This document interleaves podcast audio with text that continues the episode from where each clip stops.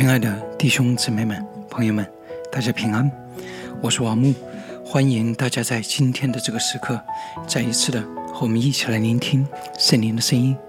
今天是二零二一年七月二十四日，是灵音的第七百二十一天。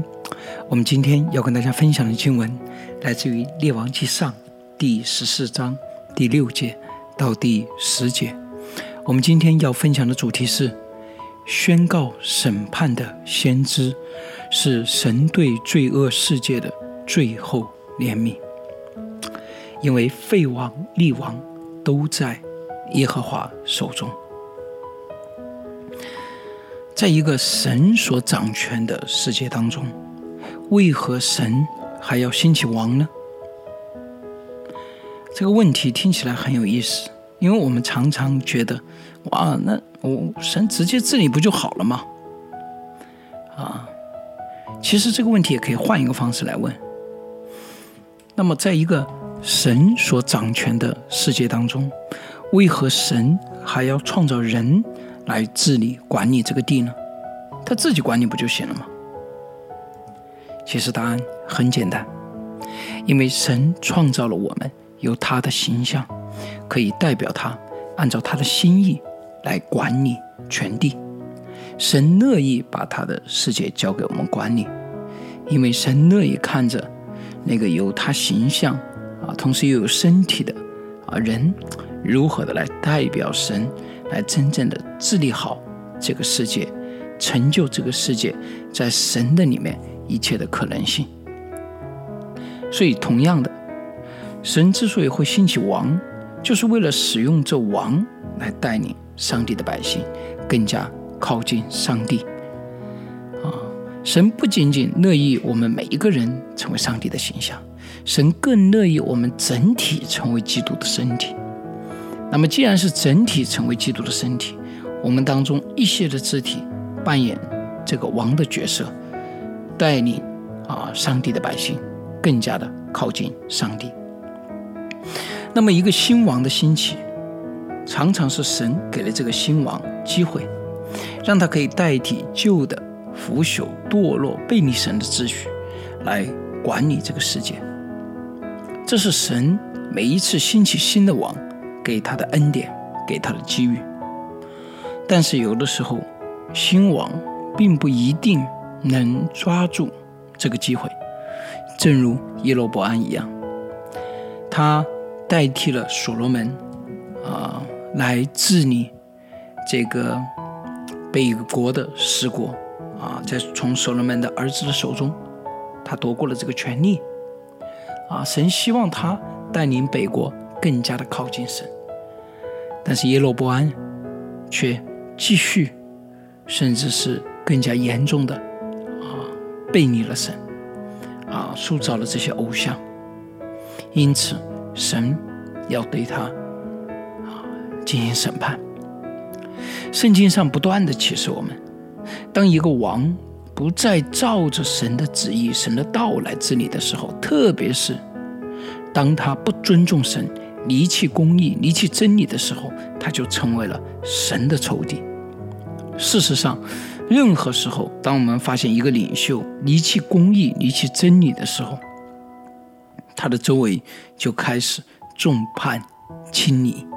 他或许由于过去的某种惯性，他还能够维持在他的位置上，呃，一段时间，但是他会失去那个真正的、真正的影响力。王的兴起与废除，领袖的建立与除去，都在耶和华的手中。因为神要建立的是属神的秩序，一切抵挡神的秩序都为神所厌恶。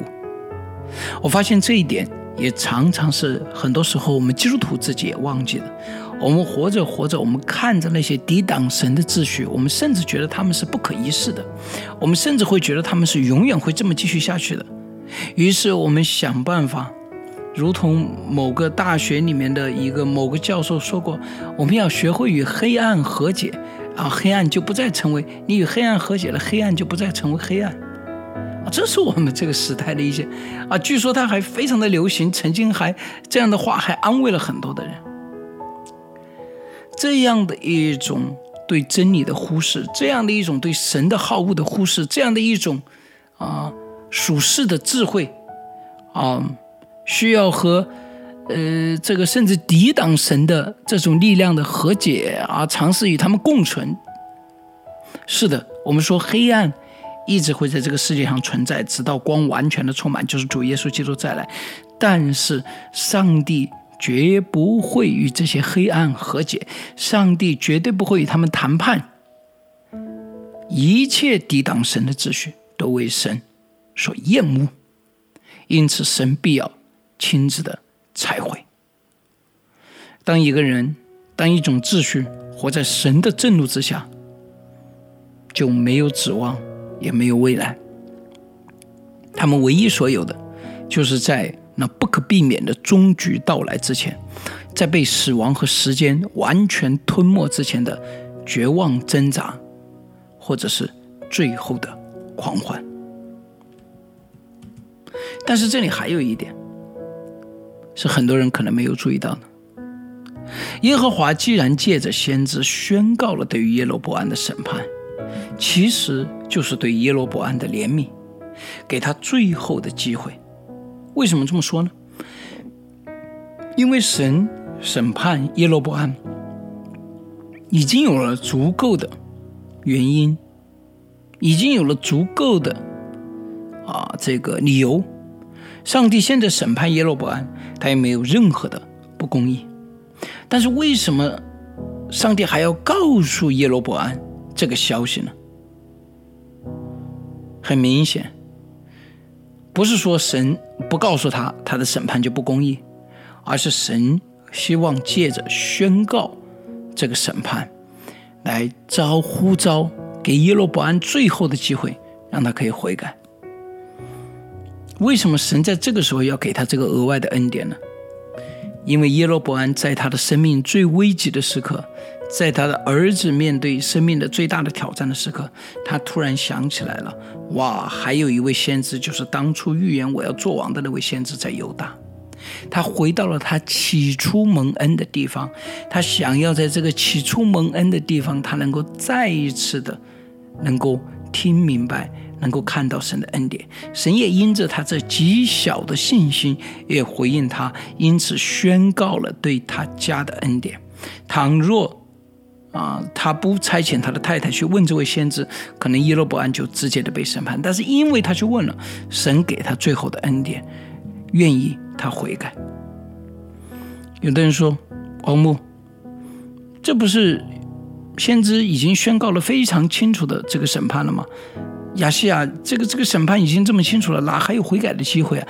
但是我们不要忘记了，约拿对尼利微所宣告的信息也是完全的审判。但是约拿明白耶和华，当尼尼微城的人悔改的时候，他知道神就会赦免他们。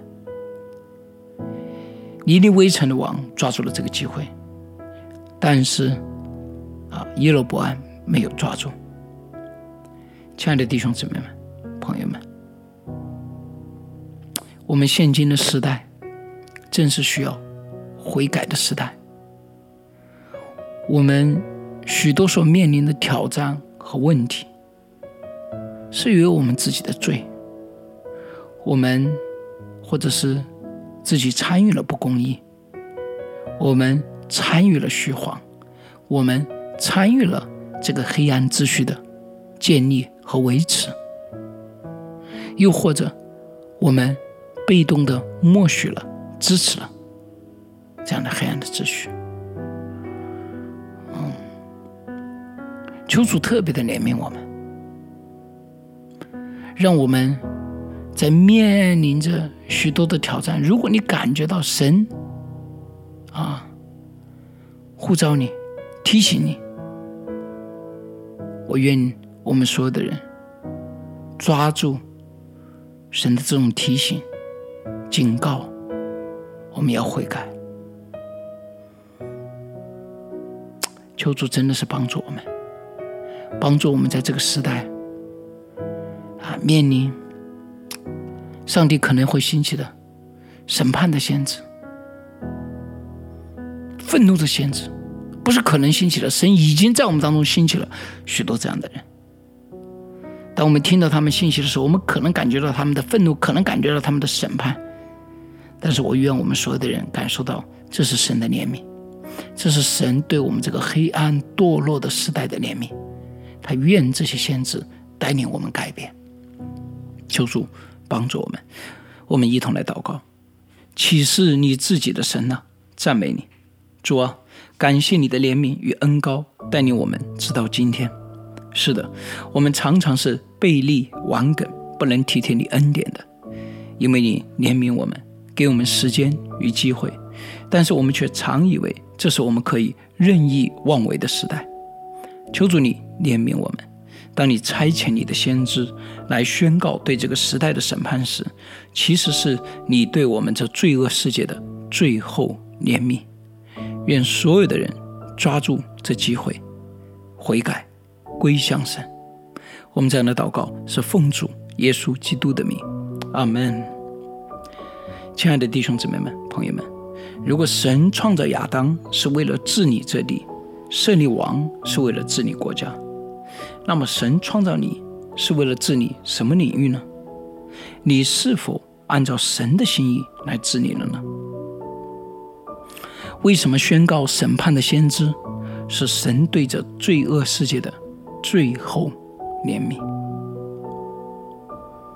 我们今天是否看到了这些宣告审判的先知呢？我们又是如何的回应他们的信息的呢？愿上帝帮助我们，与我们同在。我们明天再见。